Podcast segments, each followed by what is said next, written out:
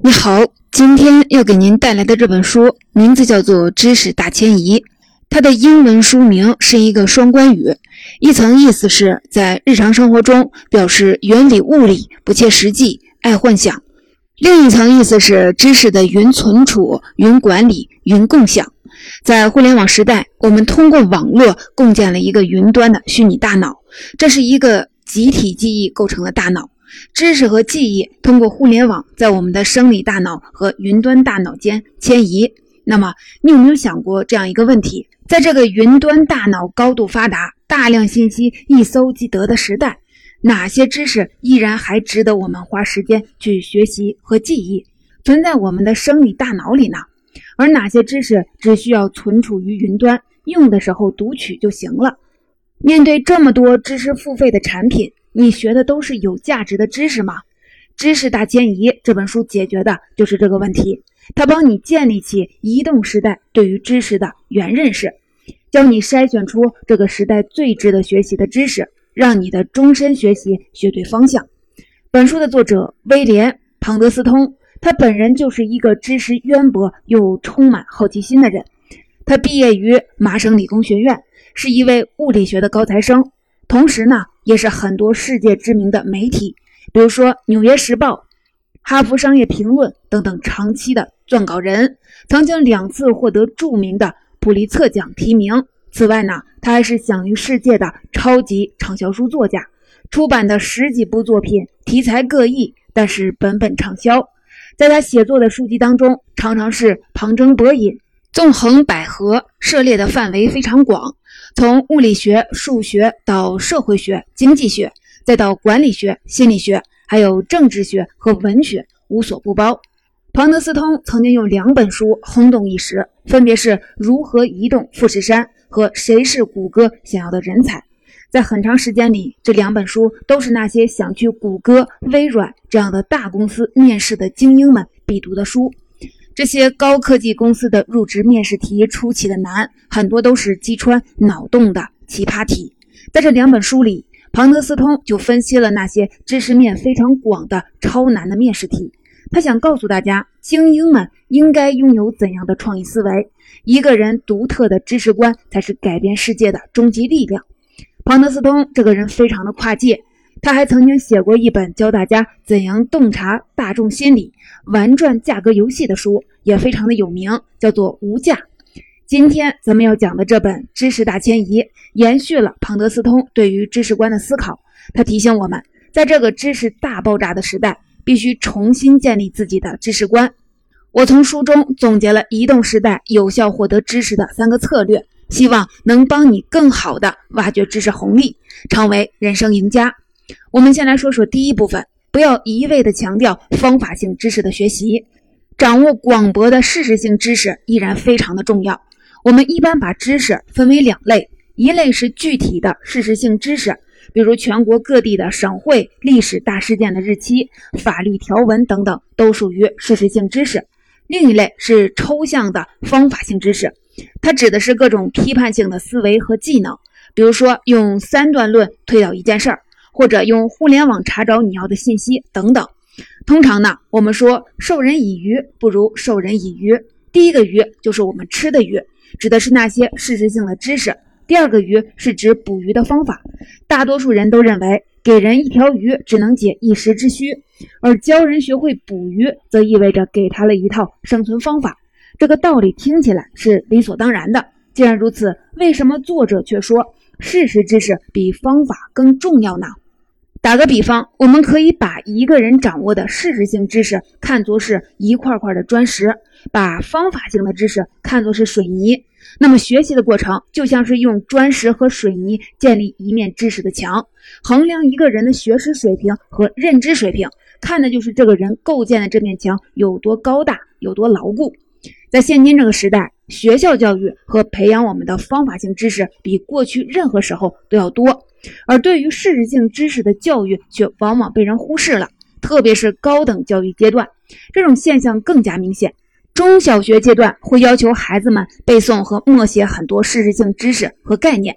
到大学阶段，很多课程考试都是开卷式的，不再考察学生们对事实性知识的掌握程度，而只测试他们对问题的分析和判断力。这就导致我们构建这堵墙时发现，往往水泥还绰绰有余，但砖块却不够用了。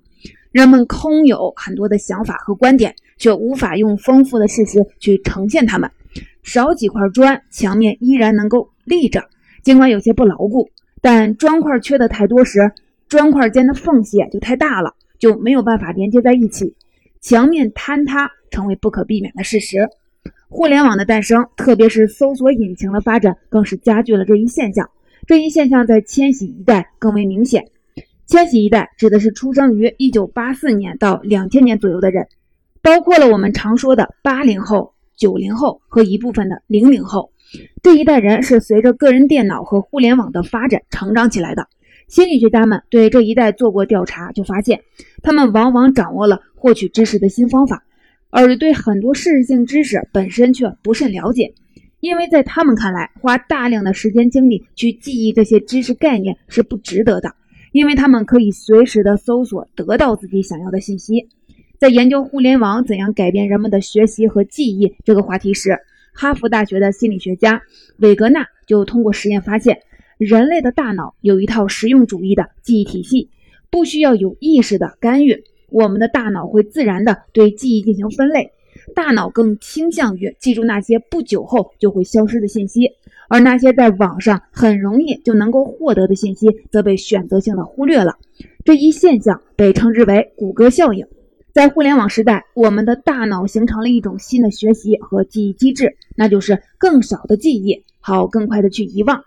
时代的变化让无知与渊博也就被重新定义了。过去，记忆都存储在我们的大脑中，于是社会很容易形成一个规范来衡量一个人的知识水平。那就是这个人是否掌握了那个时代大家公认的许多事实性知识。如果是，那这个人就是一个学识渊博的人；反之，就是无知的人。比如在古代中国，能否熟记四书五经就是一个衡量人知识水平的标准。而在当今知识爆炸的时代，我们不再有一个统一的标准来衡量一个人是否称得上知识渊博了，只能退而求其次。看这个人在某个领域掌握的事实性知识能否达到一定水准，如果可以，那他在这个领域就是知识渊博。不过，在另一个领域，他仍可能是一个无知的人。做一个无知的人，并不是可怕的，可怕的是互联网有可能令我们陷入原无知的状态，就是那种无法意识到自己无知的状态。很多千禧一代容易陷入两种误区：一种是盲目自信的认为自己已经共享了云端的知识库。手机一搜即得，那自己就是一个知识渊博的人了。他们还可能陷入另一种误区，把云端的集体记忆视为自己的知识能力的表现。比如呢，不说明出处就将他人的创作据为己有，或者是把上网复制粘贴的资料视为理所当然的行为。千禧一代的问题就是试图用方法性知识取代事实性知识，但事实表明他们是无法互相替代的。如果你深究搜索的过程，就会发现。它就像从你脑海中提取记忆一样，第一步是要给搜索引擎发出指令，比如你要输入“谷歌效应”，那在此之前，你就必须先知道这个概念，正确的敲出这四个字，才能进行下一步的搜索。搜索出结果后，你还要有能力去评估所有出现的信息的可信度，这些都需要事实性知识发挥作用。如果说搜索引擎是地图里的导航规划，那么你必须先记住起点和终点这些必要的事实性知识，才能发挥出搜索引擎的真正的功效。毕竟有一样东西你没法上谷歌搜索，那就是你脑海里并不存在的观点。我来为你总结一下第一个策略。我向你介绍了知识可以分为两类：事实性知识和方法性知识。过去我们总强调方法性知识的重要性，千禧一代就习惯只掌握方法性知识。寄希望于互联网随时获取事实性知识，但事实证明，要想提升一个人的理解能力和解决问题的能力，最重要的还是要多掌握事实性知识。接下来，我来为您分享第二个策略，那就是和专精的刺猬型人才相比，成为广博的狐狸型人才，才能给你带来更多的知识红利。庄子曾说过一句话：“物生也有涯，而知也无涯。以有涯虽无涯，殆矣。”就是说，用有限的人生追求无限的知识，是最不明智的行为。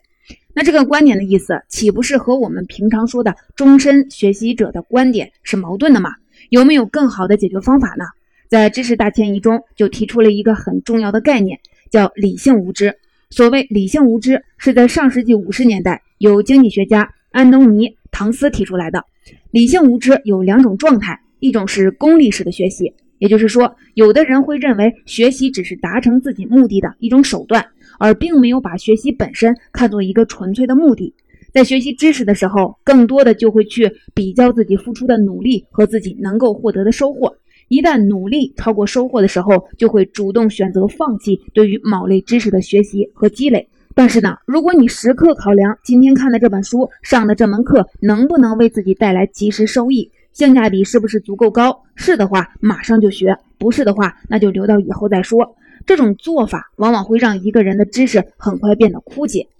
另一种状态的理性无知，是一个人选择把自己的时间义无反顾地投入到对某个领域的知识进行专精的学习上，而对其他的领域涉猎甚少。公元前七世纪时，古希腊诗人阿尔基罗库斯说：“狐狸知道很多事儿，但刺猬只知道一件重要的事儿。”后来人们把这两种形象指代两种类型的人：刺猬是专家型人才。而狐狸指的是通才型的人。沃顿商学院心理学家菲利普·泰洛克曾研究过刺猬和狐狸两类人才预测未来的能力，结果发现，那些专精的刺猬型人才并不比普通人更能准确的预测。刺猬只专注于重要观念，不管它是否切题。正如人手里一旦拿着锤子，就会把所有的问题都看成是钉子。相反的，狐狸型人才总能更好的预测未来。因为他们思想开放，以事实为基础，富有创新精神。本书作者庞德斯通对狐狸与刺猬也做了一番调查，他的目的是找到那些能让人更富有、更健康、更幸福的知识。首先，他设计了一份包含十个常识性知识问题的问卷，题目呢包括历史、地理、公民、科学、文学、艺术、个人理财等领域。他征集了四百四十五份调查问卷，通过这套问卷，他了解到受访者的知识水平，然后再与受访者的收入水平做比较，分析得出知识水平与收入的相关性。结果表明，一个人对于一般事实性的知识的掌握程度和他收入密切相关；相对而言，一个人对于复杂知识的掌握程度和他收入水平却不存在那么密切的相关性。换句话说，懂得越多的人，收入越高。懂得越深的人，收入却不一定高。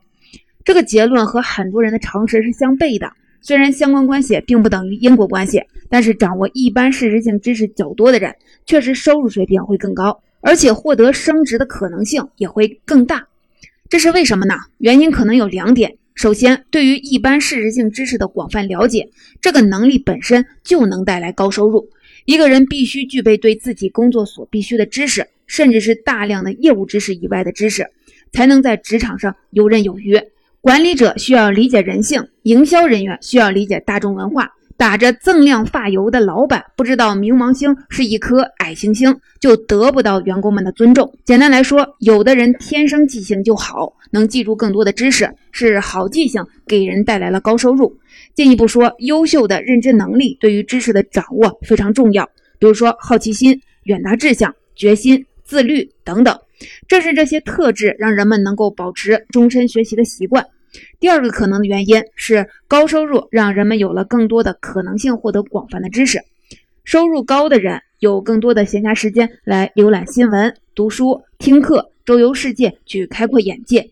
学习会让一个人的认知能力大幅度的提高，甚至能够改变大脑的结构。这些对于一个人拥有更好的决策力带来了帮助。从而会带来更高的收入。爱因斯坦说过：“想象力比知识更重要，但知识是想象力的基础。”那些脑袋里装着大量知识的人更善于创新，他们的知识储备使他们能够看到事物之间被其他人忽视的关联性，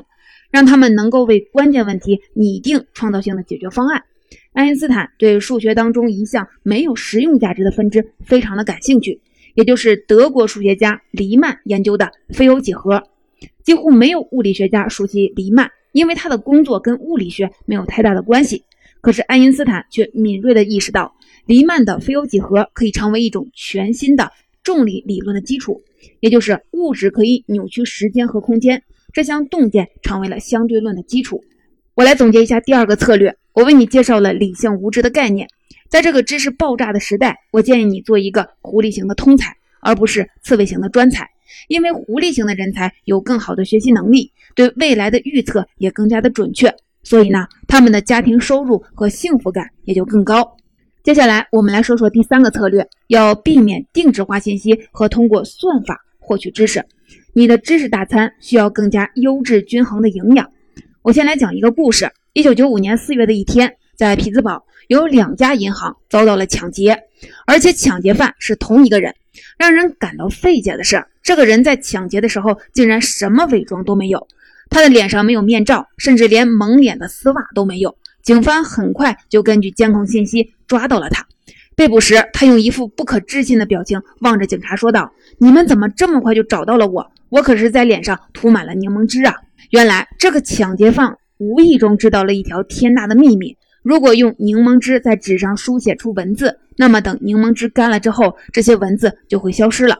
只有当你再次加热的时候，字迹才会在纸上再次的显现出来。所以他就想。如果把柠檬汁抹在自己的脸上，那么摄像头照下来的图像里就不会出现自己的面孔。于是他就在光天化日之下去抢劫银行了。这个故事的主角当年就登上了世界最愚蠢罪犯的榜单。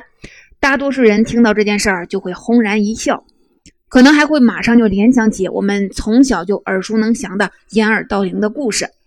康奈尔大学心理学的教授大卫·邓宁和同事克鲁格对这个事儿产生了浓厚的兴趣。他们通过系列的研究，提出了心理学上一条非常著名的理论，就叫达克效应。这个发现还获得了2001年的另类诺贝尔心理学奖。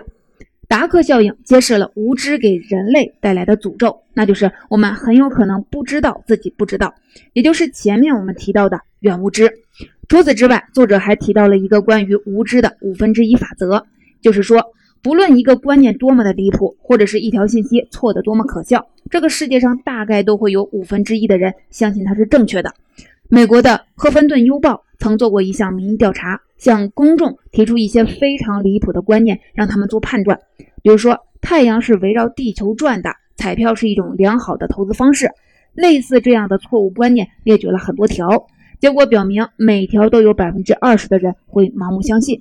这些人的事实性知识极度的匮乏，是导致他们上当受骗的主要原因。除了五分之一法则，还有一个现象叫做回音式效应。最近这十年，我们获取新闻资讯的方式发生了很大的转变。在自媒体兴起以前，我们往往是从电视、广播、报纸等渠道接受的非定制化的新闻，因为不是针对我们兴趣定制化的。它往往能让我们收获更多的意料之外的资讯，也接收到很多来自不同观点的意见。而自媒体兴起以后，我们使用的微博、微信、今日头条等等这类产品的时候，我们收到的信息都是我们根据自己兴趣定制化的，这导致我们不断接受到的都是一些意见相近的声音。在这种观点单一、相对封闭的信息来源中，我们只能把接收的信息当作事实的全部真相，并分享出去。在彼此印证这些相似的观点，这个现象被称为回音式效应。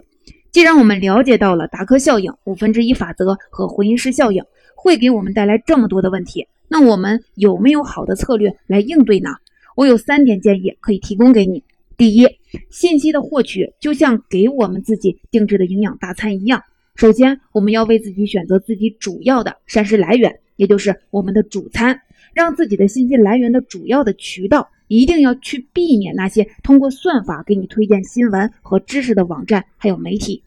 这样会让你的知识边界不断的变窄，变得更加的集中。第二，在你的主流膳食来源之外，也就是你的主餐之外，为了让你自己的营养均衡，可以为自己搭配一些营养片，比如说多种维生素、钙片等等。同样呢，对于你的信息健康来说，你也需要在主要信息来源之外，选择一些多样的信息来源。比如说，你可以选择在某个领域做的非常专精的知识服务平台。第三，你一定要了解给你烹制大餐的大厨，或者是制造营养药片的药剂师到底是谁。你必须要确认这些人足够的聪明，这样他们提供给你的内容才是高质量、最前沿的。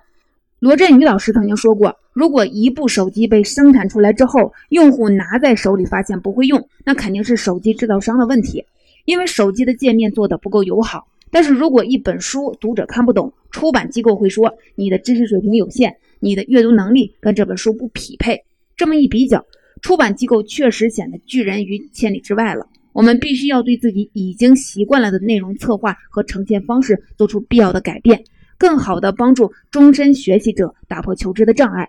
我想，这正是知识服务的初衷，也正是我们致力于阅读服务的初衷。以上就是我为您解读的第三个策略，那就是一定要避免定制化信息和通过算法获取知识。你的知识大餐需要更加优质、均衡的营养。总结：以上就是我为您解读的《知识大迁移》这本书的主要内容，也是我推荐给你在移动时代有效获得知识的三个策略，希望能够帮你挖掘知识红利，成为人生赢家。第一，不要一味的强调方法性知识的学习，掌握广博的事实性知识依然非常的重要。第二，与专精的刺猬型人才相比，成为广博的狐狸型人才，才能为你带来更多的知识红利。第三，避免定制化信息和通过算法获得知识，你的知识大餐需要优质均衡的营养。